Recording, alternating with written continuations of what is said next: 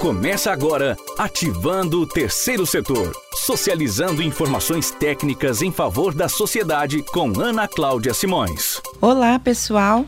Está começando mais um podcast Ativando o Terceiro Setor. Eu sou a Ana Cláudia Simões e estamos na nossa segunda temporada. Nessa segunda temporada, lembrando que nós temos dois quadros. O quadro Você Sabia, onde a gente continua com o debate de algumas informações técnicas e depois o nosso convidado entrevistado interage com a gente sobre esse tema também.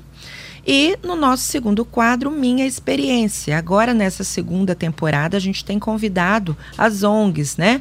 As entidades sem fins lucrativos que compõem o terceiro setor, para falar um pouco da instituição, do projeto, das atividades, dos sucessos, dos obstáculos, dar alguma dica para você que também trabalha no terceiro setor, que está querendo entrar, conhecer um pouquinho a experiência de quem já tem uma estrada aí pela frente. Hoje nós vamos é, entrevistar aqui a Cariacica Dal. E aí depois eu vou passar a palavra para nossa é, entrevistada do dia se apresentar, a Paula. Então vamos começar com o nosso tema de hoje, o quadro você sabia? Você sabia? Bem, hoje no quadro Você Sabia, eu escolhi aqui um tema que a gente vem debatendo há algum tempo, né? A perda de apoio por falta de regularidade. E aí eu tô doida para ouvir depois no segundo quadro a experiência aí da nossa convidada, né? É a Paula, presidente da, e fundadora e também gestora da Cariacica Dal, que vai se apresentar para vocês logo mais. E eu trouxe algumas dicas para falar sobre isso. Bem, há algum tempo a gente vem debatendo aqui no podcast a questão da captação de recursos. E muito venho eu sendo até um pouco repetitiva, mas vocês podem observar que todos os convidados, né, nós já temos 12 convidados né, desde o início do podcast, todos eles são unânimes em afirmar a dificuldade que tiveram quando ainda não estavam com processos regularizados. Né? Então, tem uma causa bonita, tem uma equipe profissional ali trabalhando, tem voluntário envolvido, tem resultado comprovado, mas se não tiver documento, não tem jeito. A legislação impede financiadores privados e públicos de fazer o apoio. Então, nunca é demais falar sobre esse tema, apesar dele já ter sido tratado em outros contextos de outros podcasts que fizemos aqui no Ativando o Terceiro Setor. O que, que eu trouxe aqui para a gente debater um pouquinho hoje? Vou ler um pedacinho do texto que eu escrevi no, no dia 6 de agosto de 2012. Então, observe, 10 anos depois, nós estamos em 2022 e ainda é recorrente a fala das instituições sobre a dificuldade de captar recurso por causa da regularização jurídica. Né? Então, vou ler um pedacinho do texto que eu escrevi. Para que possam desenvolver seus trabalhos de maneira cada vez mais profissional, com uma abrangência e com a qualidade, parceiros sociais, é preciso financiador. A falta de regularidade de documentos é um impeditivo cada vez mais frequente para que haja sucesso na captação de recursos. Então, a grande carência da população que é atendida pelas ONGs não deixa outra alternativa. Ou seja, a ONG olha para o cenário e pensa: vou à luta, não posso recuar. Apesar de todas as dificuldades, né? às vezes da falta de apoio, de falta de compreensão, falta de explicação e de parceria, mas quem está por trás do corpo de voluntários ou corpo técnico ou diretoria de uma ONG é um idealista, sabe que tem muito a fazer. Então, olha para o cenário e pensa: o que, que eu preciso? Eu preciso de muito recurso, é muita demanda. Para isso, então, a gente precisa de muitos parceiros. E então, para conseguir muitos parceiros, as entidades precisam otimizar essas chances de captação de recurso. E aí, minha dica técnica como consultora, trabalhando 20 anos nessa área. Primeiro, primeiro roteiro, digamos assim, num roteiro, né? O primeiro item. Conhecer as formas de captação de recurso. Quais as formas existentes? Eu venho falando que existem pelo menos 12 formas diferentes de captar recurso. Então, alguém na instituição precisa sentar, fazer um brainstorm e uma lista exaustiva de como que a gente pode conseguir recurso para aplicar na nossa causa. Então, é um primeiro passo, fazer essa lista. A segunda o segundo passo, né, depois da lista feita, é aprofundar um pouquinho na parte teórica e técnica de cada uma dessas opções. Por exemplo, captar recursos junto a poder público, desde o marco regulatório agora, em 2014, a termo de colaboração e termo de fomento. Quem que pode fazer? Quais os documentos necessários, né? Então, tem que entender um pouquinho mais. Além disso, empresa privada também pode fazer apoio? Pode. Como é que a empresa privada faz apoio? Ela faz via incentivo fiscal, ok, mas ela também faz apoio direto. Como é que as empresas fazem esses apoios? Então, é pegar essa listagem e conhecer um pouco mais, trocar uma ideia. Aproveita o espaço que a gente tem aqui, ó, no Ativando o Terceiro Setor. Se vocês quiserem entrar em contato com a Jovem Pan News, com a TV Vitória ou com a Ativo Consultoria, mandar a sua sugestão de tema, mandar a sua pergunta, para a gente vai ser um prazer. É uma forma de contribuição com informação que nem sempre as instituições vão ter acesso gratuitamente. Então, é a nossa maneira de contribuir. E o terceiro item é mobilizar o quadro de pessoal necessário para conseguir ir para campo captar recursos. Porque não adianta saber como captar, onde captar e não ter pessoal para ir captar. E aí vocês podem mobilizar voluntários inicialmente, porque não tem recurso para pagar a pessoa para fazer isso, né? Então, é, eu vou falar agora rapidamente de uma lista mínima de documentos que toda ONG precisa se empenhar em ter ok? Ah, eu não tenho ainda, fiquei preocupada. Não fique preocupada. Planeje ação curto, médio e longo prazo para ter. O que pode preocupar é a ignorância do sentido de ignorar que precisava ter. E descobrir na hora que tiver com um projeto lindo nas mãos, for bater na porta do financiador e ele falar: Você tem tal coisa? E aí a pessoa levar aquele susto e falar assim: Não, e nem saber que tinha que ter, por onde começar. Então, eu espero contribuir agora com essa lista mínima. Primeira coisa, estatuto social da instituição registrado no cartório. Ok? Tem que ter o estatuto social e ele tem que estar no, registrado no cartório de registro civil de pessoas jurídicas que atende aquele município onde está a sede. Então, esse é o primeiro documento. Tem o documento precisa ter a ata de eleição e posse da diretoria.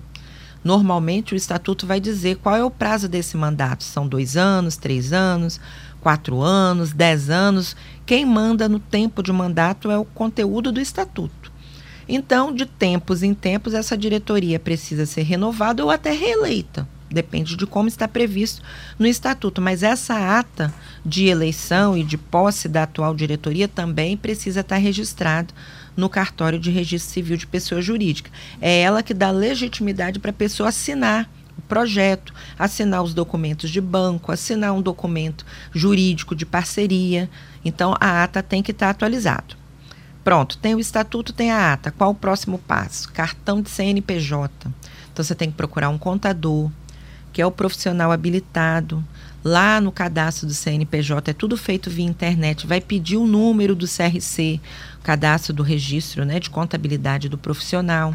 Esse profissional vai ajudar escolhendo o código de atividade apropriado de acordo com o estatuto, que é chamado de KNAI. Então entra, ele faz todo o processo via online, emite um documento chamado DBE que vai ser impresso, assinado pelo presidente, reconhecer firma e vai mandar para a Receita Federal. Pronto, passaram alguns dias, vai sair o CNPJ. Aí já tem estatuto, ata e CNPJ. Próximos documentos: inscrição na prefeitura municipal. Do mesmo jeito que tem que ter inscrição no CNPJ, que é federal, você tem que ter o cadastro no município também. Então, vai lá, pega o documento, normalmente é um formulário simples. Quando é instituição sem fins lucrativos, normalmente isso depende de prefeitura para prefeitura, mas não cobram taxas. Então, você vai lá, faz o cadastro, tem o seu número de cadastro na prefeitura. Depois disso, você tem que é, é, analisar que público que você trabalha. Se trabalhar com criança e adolescente, é obrigatório fazer a inscrição no Conselho Municipal de, dos Direitos da Criança e do Adolescente. Aí tem que dar um pulinho na casa dos conselhos do seu município, pegar a lista de documentos necessários e aí vai preencher um formulário, juntar esses documentos para conseguir esse cadastro no Conselho da Criança e do Adolescente. Ah, mas eu trabalho com idoso, então vai ter que ter registro no conselho do idoso. Ah, mas o projeto que eu quero é na área de cultura. Então, se o município tiver conselho de cultura, tem que fazer o registro no conselho de cultura. E assim sucessivamente, né? Depende do público-alvo. Então, feitos esses cadastros, também a maioria dos financiadores vai pedir o alvará de licença e funcionamento da prefeitura, que você normalmente já vai ter se fez o cadastro na prefeitura, o alvará de bombeiros e o alvará de vigilância sanitária. Esses dois são um pouco mais complexos. Por quê? O corpo de bombeiro ele vai olhar se o ambiente físico está adequado. Se tem corrimão, se tem rampa, se tem saída de emergência, se tem extintor de incêndio. Então, ele vai fazer um laudo, uma visita, talvez vai mandar implementar algumas melhorias para poder emitir aquele é, alvará, que gera segurança para as pessoas que estão ali dentro daquela sede. Por isso os financiadores exigem, porque eles precisam ter essa segurança também que estão apoiando o que é seguro. E o de vigilância sanitária normalmente é exigido se for manipular alimentos. Tem muitas instituições que fazem o almoço, jantar, café, ou seja, manipulam alimentos dentro da sede e também mexem com produtos químicos. Tem até instituição que trabalha assim, ah, transformando óleo em sabão fazem produtos né, de limpeza, sabonete, cremes, é, hidratante. Então tem que ter o alvará da vigilância sanitária, porque esses produtos vão estar em contato com a pele. Então tem que ter um certo cuidado para não provocar nenhum tipo de irritação, de micose, né, de agravamento que possa levar um problema para a ONG e para todo mundo que está apoiando aquela ONG. Então, eu falei estatuto, ata de diretoria, CNPJ, inscrição na prefeitura, os alvarás de bombeiro e de vigilância sanitária e a inscrição no conselho respectivo.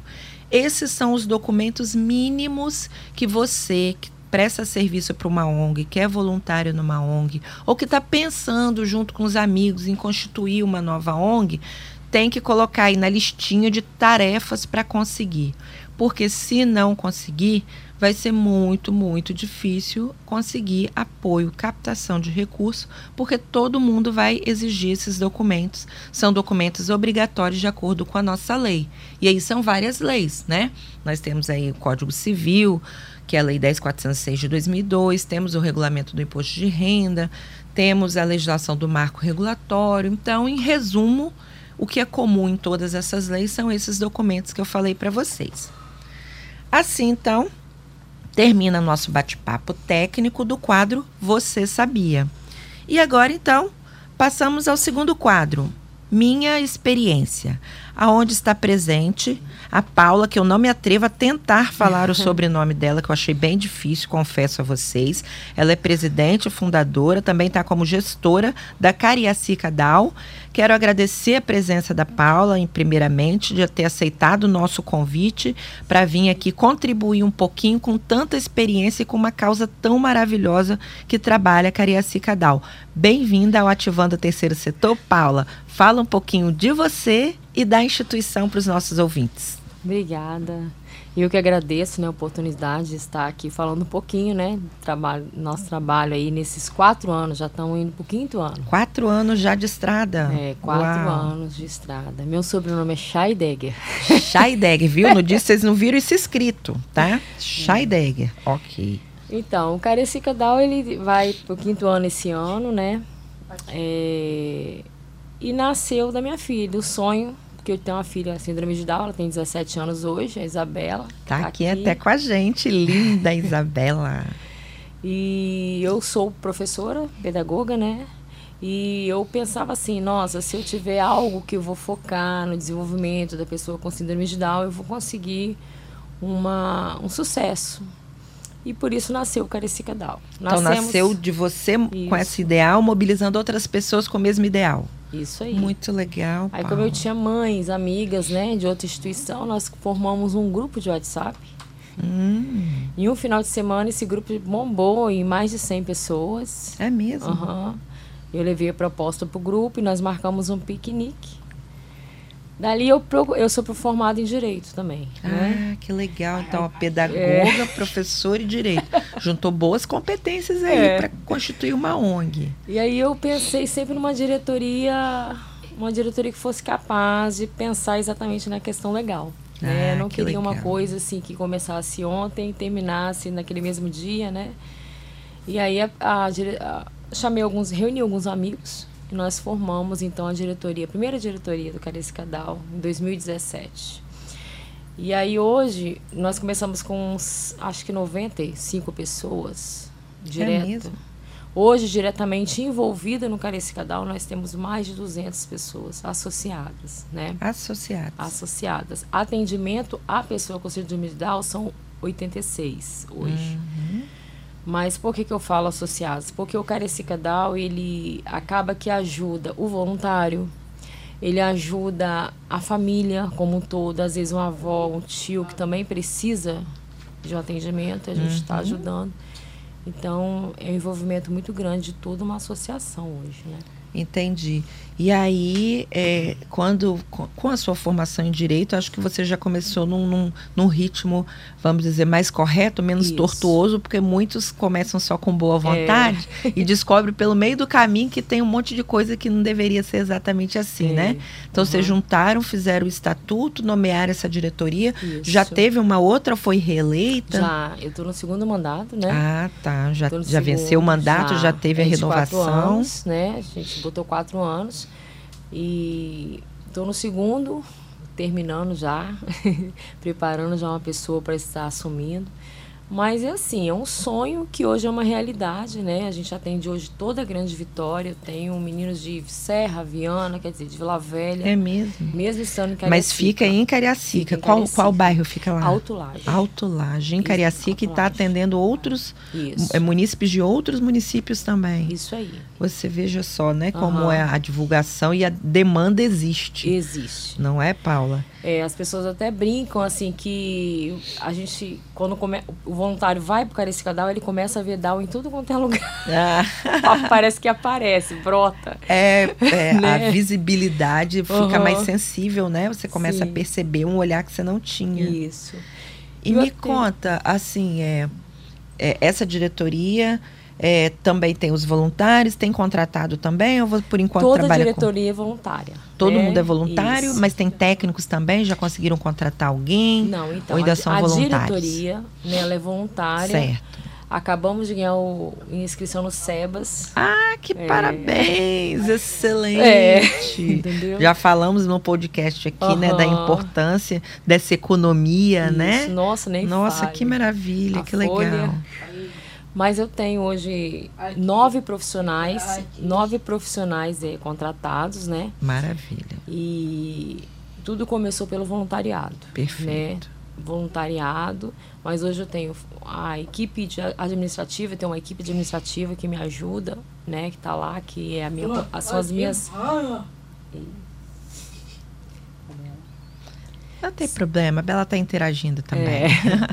a minha equipe administrativa, que ela que é a minha coordenadora pedagógica, a coordenadora clínica Uhum. e a coordenadora administrativa mesmo, que conta das contas, que cuida das contas Cariscadal. E temos físio, fono, terapeuta ocupacional, Tudo isso é Tudo ofertado isso. lá para quem é atendido no Cariacicadão. uhum, professor de arte, professor de música, professor de natação, hidroterapia, Nossa, né? que maravilha. dança. Então é todo um trabalho, psicólogos, assistentes sociais, Uhum. todo você olhar se você olhar a rede de trabalho eu tenho hoje mais de 35 pessoas trabalhando diretamente no Caracicadal fora os indiretos né E os beneficiários, eles frequentam a escola e também as atividades no Cariacicadão. Sim, Então, eles sim. estão nos dois turnos sendo Isso, atendidos. isso aí tipo né? um contraturno né eles, Entendi. eles comparecem ao Caracicadal o foco do Caracicadal é socializar é preparar o síndrome de Down para a vida né Muito bom. Hoje a gente tem esse diferencial que não é reter eles na minha instituição. Hoje eu estou preparando eles para a vida. Então eu já comecei com adultos, vou colocar assim, com Down, Uhum. que hoje eu tenho casos lá, por exemplo, de Down autista, que ele também é autista, que ele nem levantava a cabeça. Então hoje ele já chega, já sorri, já dá bom dia. Né, ele chegava aqui numa sala, por exemplo, ele tirava as coisas do lugar. Hoje ele já senta, já dá bom dia, boa tarde. É, só faz as coisas quando permitido. Então, Uhum. tudo isso tem acontecido no Carecica Down. Trabalhando a autonomização Auto- da pessoa isso. mesmo, né? Imagine você, então, os bebês que estão chegando. A gente já Uhum. está preparando essas famílias para que essa criança ela tenha uma expectativa, expectativa de vida né, independente, que ela voe Isso e faça envolve até uma sucesso. preparação dos pais também, né? Sim, Eu temos. acredito que deve ser, assim, a princípio, um- um- uma, uma, vamos dizer, uma concepção de proteção extrema que talvez até impeça o desenvolvimento. Então tem que trabalhar Sim. aquela família para que ela entenda a necessidade de autonomia daquela, daquele Tinha, filho, é, né? Tinha essa, essa cultura, né? Uhum. De nós acharmos mãe, que eu sou mãe, me coloco um pouquinho no lugar, de super proteger a Uhum. pessoa com síndrome de Down. Mas eles são como outros qualquer, desobedientes, nervosos, birrentos. Tem a, a questão deles quererem evoluir. Eu tenho casos, por exemplo, lá no Cresca Down, pontuais de menino que quer a sua independência e a própria família não deixava. E eu tive que trabalhar essa questão com a família. E graças a Deus estamos superando Ai, que ótimo. Eu aí. lembro que uma vez eu- a gente foi fazer uma avaliação de impacto numa instituição que trabalhava também com pessoas com deficiência. E tinha de- parte da dinâmica que a gente tinha que conversar com a pessoa, né? Que tinha a condição do diálogo, né? Aham. Que não tivesse, assim, uma deficiência num grau que não... Mas você acredita que os pais não queriam deixar a gente conversar um pouquinho sozinho com eles, que eles falavam assim, eles não vão saber. Eu falei, não, eles vão saber sim. Sim. Aí a própria criança ou adolescente ou até adulto, né, falava assim, não, eu vou saber. Eu vou saber ela que não deixa. É Então, assim né? mesmo. Ele super protege, né? E, e essa visão a gente tem acabado, entendeu? Que maravilha. Eu tenho hoje Down, que é atleta, Down que está fazendo vários tipos de atividades para ser independente aí. E me fala uma coisa. Esse comecinho de vocês lá atrás, há cinco anos, né? Essa parte de documentação, é, o que, que foi mais difícil? O que, que você pode dizer de experiência positiva para as pessoas que estiverem um pouco desanimadas? O que, que foi um erro, assim, ó, já aprendi, então não façam isso? Conta um pouquinho pra gente. Então, eu é, nós fizemos tudo certinho, né? Estatuto, eleição da diretoria, CNPJ. Graças a Deus, a equipe, a, é, a diretoria era técnica. Então, nós dividimos entre eles, cada um Cuidou vai cuidar da sua parte. vida, né? Uhum. Para ajudar a associação. É, o que enrolou um pouquinho foi a questão de que, por ser técnica, nós éramos tudo leigos no terceiro setor, Ah, tá. entendeu? E o terceiro setor, ele requer Peculiar, É. não é? ele quer algumas coisas bem minuciosas. Uhum. Então, até nós, é o que você falou, até nós nos atentarmos para algumas coisas que era peculiar, Uhum. entendeu?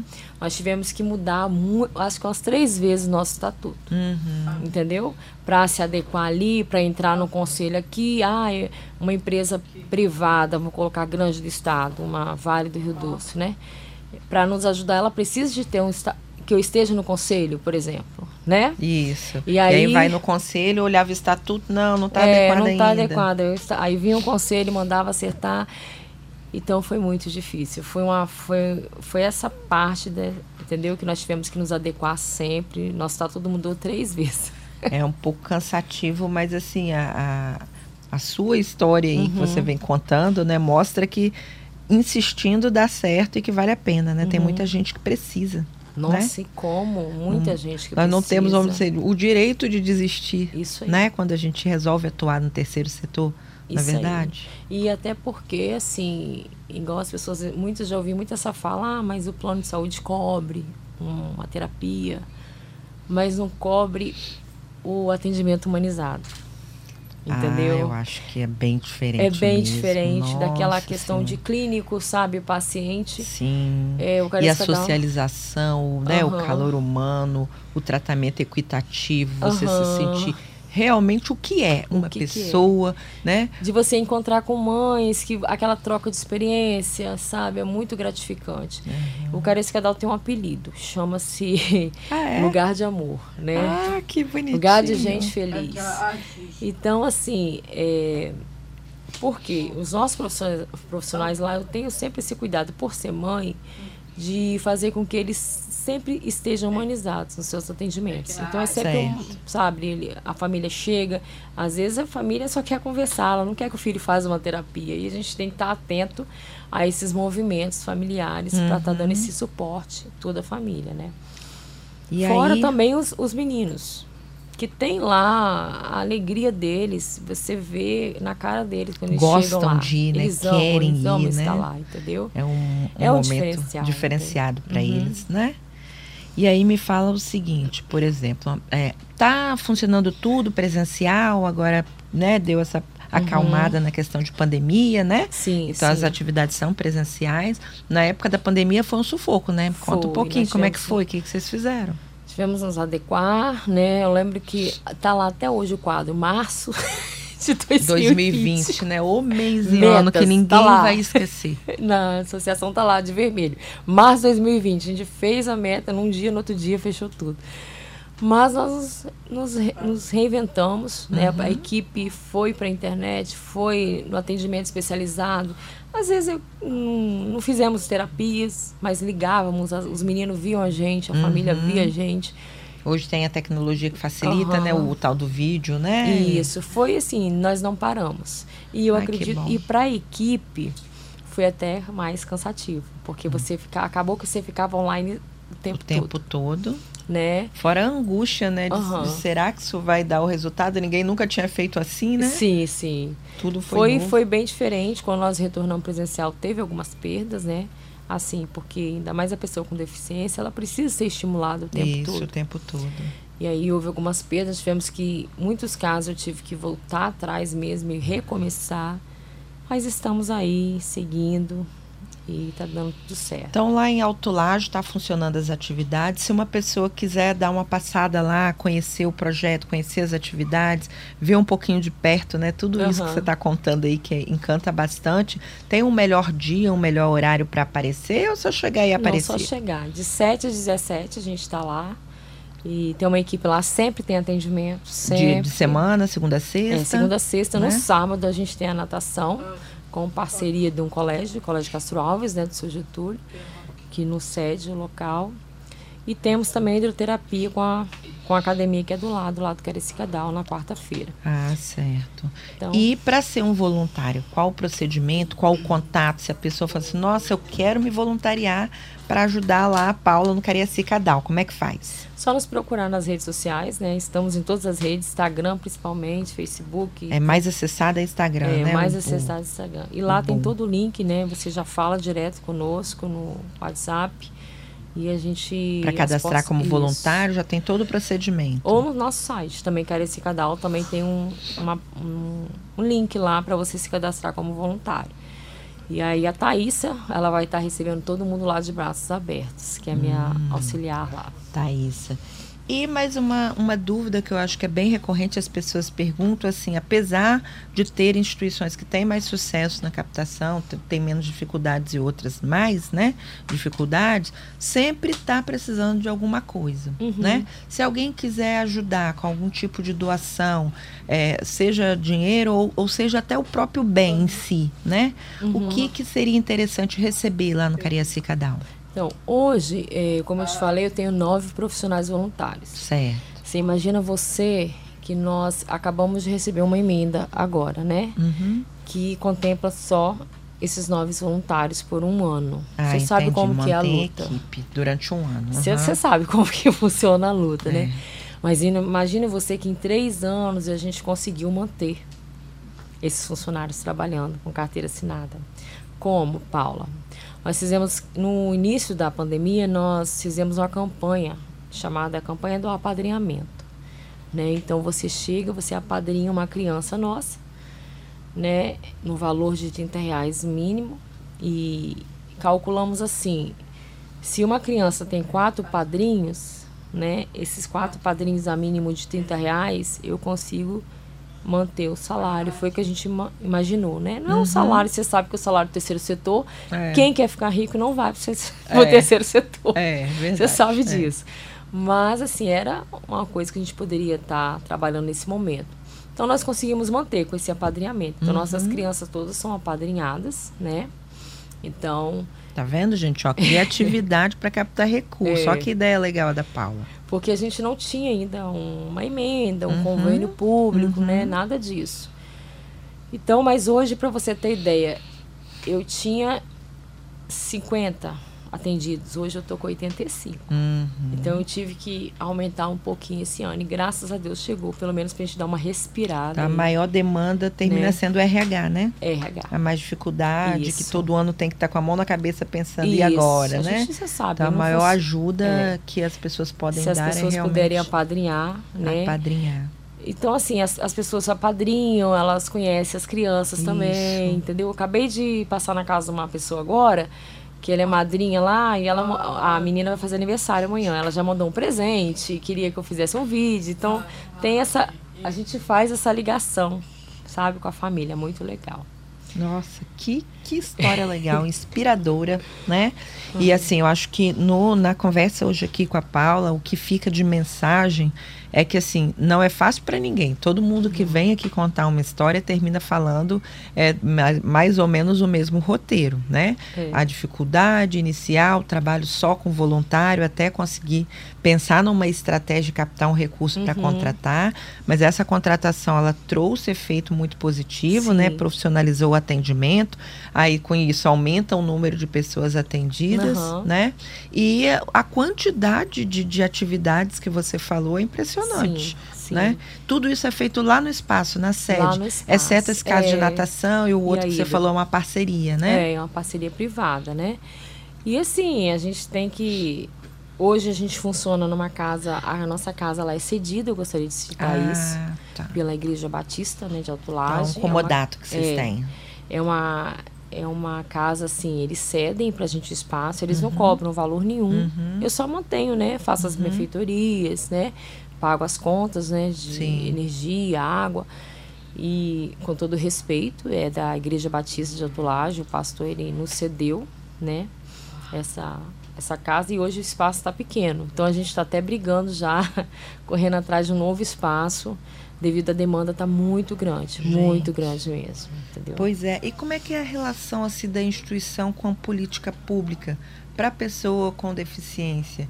É, tem uma boa parceria? Tem, é, é, vamos dizer, espaços também de convivência, centros de referência que vocês levem? Como é que é essa relação com a prefeitura? Tem ajuda, é, vamos dizer, na atuação, na atividade? Tem essa interação ou ainda está um pouco distante? Não, até que o nosso atual prefeito ele é bem acessível, né? Uhum. Temos bastante diálogo com ele. Com a Secretaria de Esporte, por exemplo, a natação, ela surgiu com a Secretaria de Esporte. Ah, Né? Ela, é, o secretário, ele teve a ideia de criar o Nadando Condal. O nome da oficina da natação é Nadando Condal. Nadando com dó. É, porque eu cheguei para ele e contei a história da minha filha, que ela não gostava muito de natação, mas eu não conseguia vaga para ela na natação porque ela era síndrome de Down. As pessoas olhavam e não achavam que ela era capaz. É mesmo. É, É, é- é muito surpreendente, né? É. Esse tipo de relato. E aí é, nós tivemos essa ideia de criar o Nadando Condal, fazer com que as pessoas típicas, as normais, É, entre aspas, né, isso mesmo, entre aspas. né? Elas, elas vissem que o diferente é legal. E hoje, por exemplo, eu tenho o Vitor, que é campeão de natação nosso, que nada com o Isaac, que é um menino típico.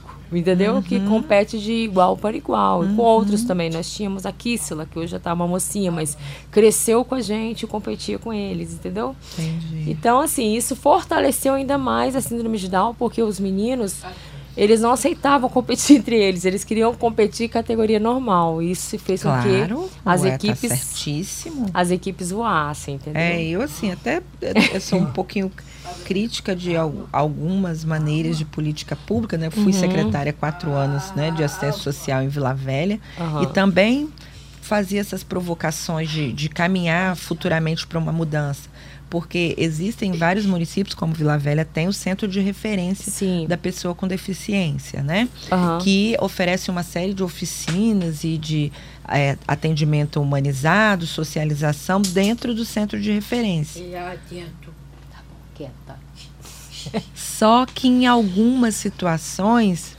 é, eu vejo que precisa ser uma ponte Eles não podem ser um, um local de um mundinho separado, Exatamente. porque essa pessoa vai viver e tem que viver no nosso mundo, que É é o isso só, aí, aham, né? aham. Então, eu fazia muito essa provocação, né? Quando que eles vão estar preparados no centro de referência para serem inseridos nos CRAS e passar a frequentar as atividades de qualquer cidadão no centro de referência de assistência Uhum. e não precisar mais dessa atenção especial, porque esse eu acho que é um movimento de verdade, uma Da inclusão, inclusão, é né? E não de criar espacinhos pequenininhos para aquela pessoa viver só entre né, as pessoas com algum tipo de deficiência. Isso não, não, é, não é inclusivo, né? Foi quando surgiu a vacina da, da Covid, né? Uhum. É, foi me oferecido para mim abrir o Carecica-Dal e oferecer lá a vacina. Falei, não, eles vão pro posto de saúde, como, todo mundo, vão vacinar lá. Né? Que teve aquela. Eles, nós ganhamos para vacinar por causa da imunidade da síndrome Uhum. De Down. Sim. Não, vamos para posto de saúde. Então, a- a- então isso acontece lá em Carecica. Nós temos uma Secretaria de Esporte, tem um centro esportivo, então eles vão lá, fazem atividades, mas incluídos, Ai, entendeu? que Nós não retemos. Muito bom, muito bom, muito bom. Na nossa, o nosso objetivo no Carecica Down é fazer com que fazer o quê? É fazer com que eles voem, aprimorar as habilidades deles, para eles fazer com que essas atividades lá fora eh, se destaquem Uhum, com os demais. uhum. A Alice, ela é minha, minha campeã lá em atletismo.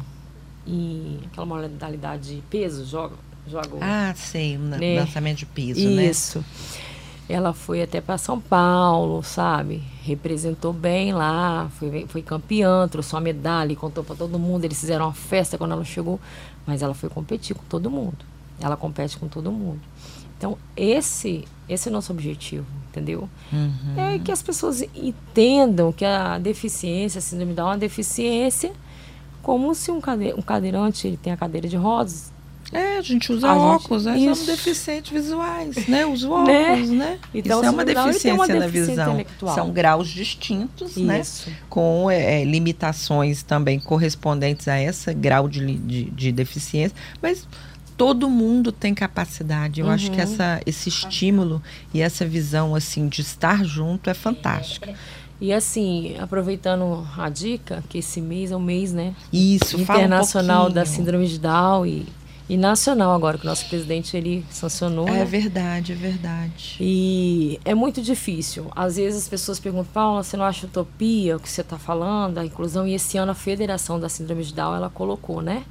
Como guerra mesmo a inclusão. O que, que é inclusão para você? Essa é a pergunta que a federação está fazendo, que está nos fazendo fazer para as pessoas. É muito difícil a gente falar de inclusão em um mundo que, não sei se você percebe, está cada vez mais frio. As pessoas estão mais frias Sim. mais, né, elas estão más mesmo, né? né? É, elas não têm mais aquele olhar, né? Então, assim, é difícil.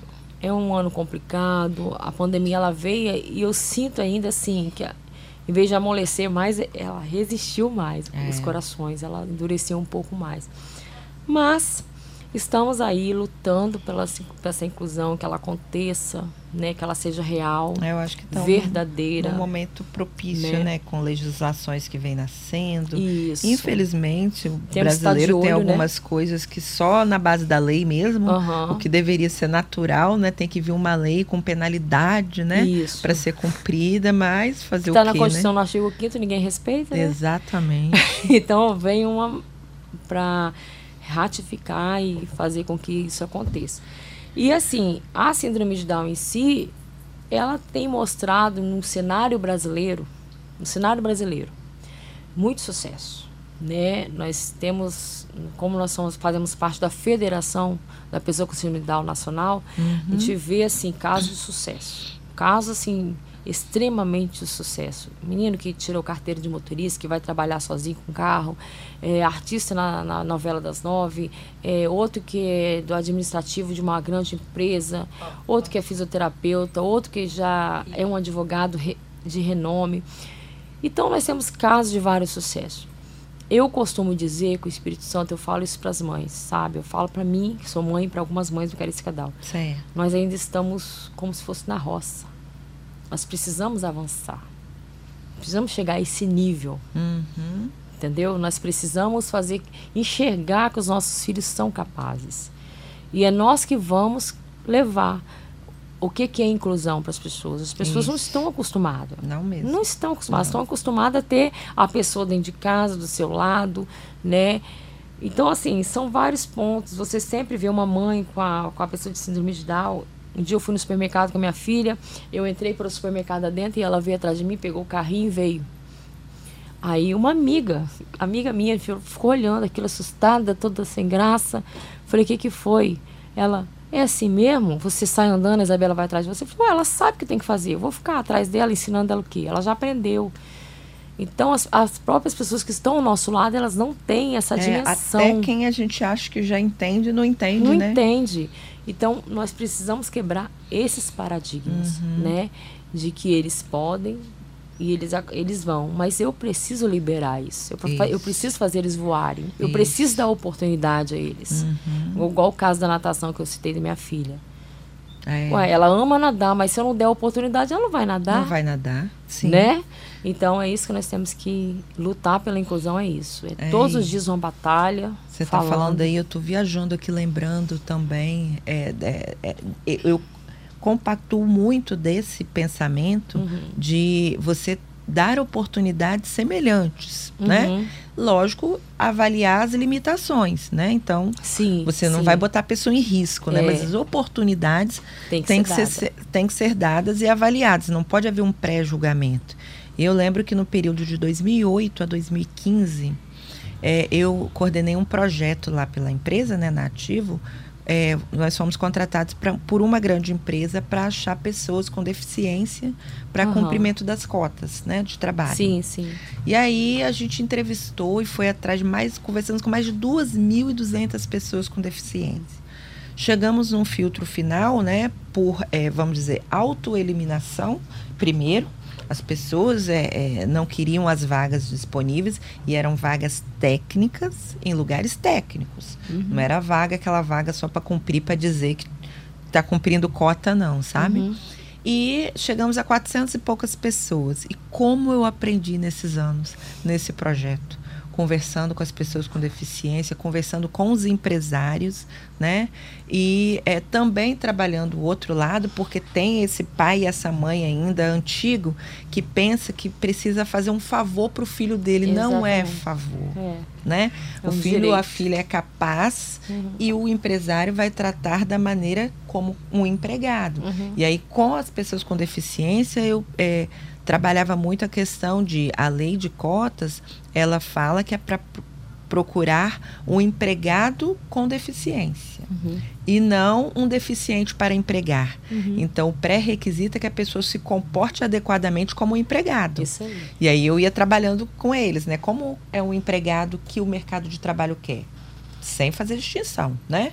É Exatamente. É postura, oratória, estudo, comportamento, vestimento adequado, né? A maneira de, de, se portar no trabalho com respeito com os colegas, produtividade, atenção. Ia trabalhando tudo com eles de maneira uhum. né? 100% normal.